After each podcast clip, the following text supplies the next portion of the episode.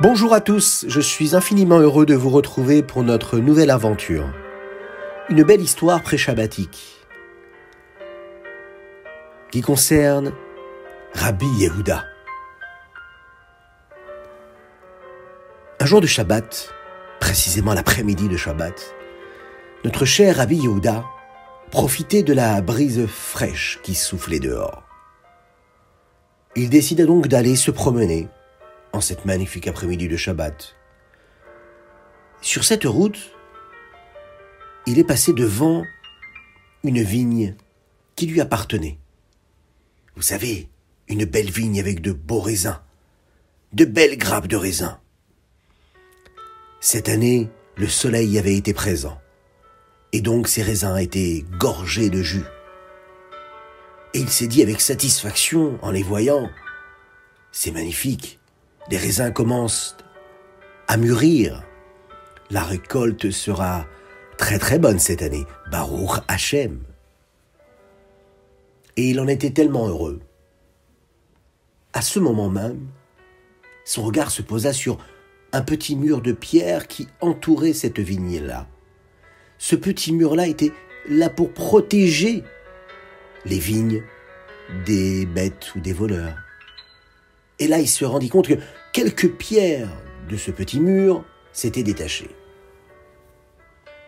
Et le trou était assez grand pour que des hommes ou des animaux puissent s'introduire dans la vigne et voler les belles grappes de raisin. Rabbi Yehuda se dit, il faut absolument réparer ce mur. Tout de suite après Shabbat, demain ou après-demain, je reviendrai avec des briques et du ciment pour boucher le trou.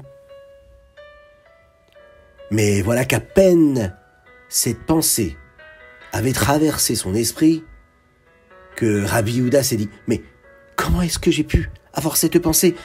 Aujourd'hui nous sommes Shabbat. Shabbat. Comment est-ce que j'ai pu penser à un sujet profane qui ne concerne pas la sanctification du Shabbat? Il était assez triste de tout cela.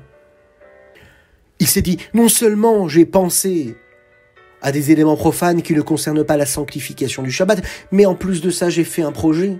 Faire un projet le jour de Shabbat. Puisque j'ai déjà imaginé comment est-ce que j'allais réparer ces brèches-là de cette muraille. Rabbi Yehuda était profondément affligé de cela. Bien qu'il n'ait bien sûr commis aucune interdiction réelle, mais il se disait, même dans la pensée, de penser à autre chose que Shabbat, c'est pas vraiment convenable. Alors il ne savait pas quoi faire. Il s'est dit, voilà ce que je vais faire. Je ne réparerai jamais cette brèche. Et de cette façon, je montrerai à Kadesh Baruch à Dieu que je n'ai peur de rien si ce n'est de lui, et que s'il se passe quoi que ce soit, eh bien ce sera ma punition. J'aurais pas dû penser à cela le jour du Shabbat. Je vais la laisser telle qu'elle est. Mais Akadosh Baoru a vu à quel point Rabbi Yehuda était désolé d'avoir eu cette pensée pendant Shabbat, qu'il a eu pitié de lui. Voilà que quelques jours plus tard, Rabbi Yehuda passé devant cette haie, ce petit muret. Et là, il se rendit compte qu'il s'était passé un phénomène totalement insolite. La brèche avait disparu. Il s'est rapproché du petit muret, et là, il s'est rendu compte qu'en fait, il y avait un petit buisson qui avait de nombreuses ronces qui avaient poussé justement à l'endroit où le mur s'était écroulé.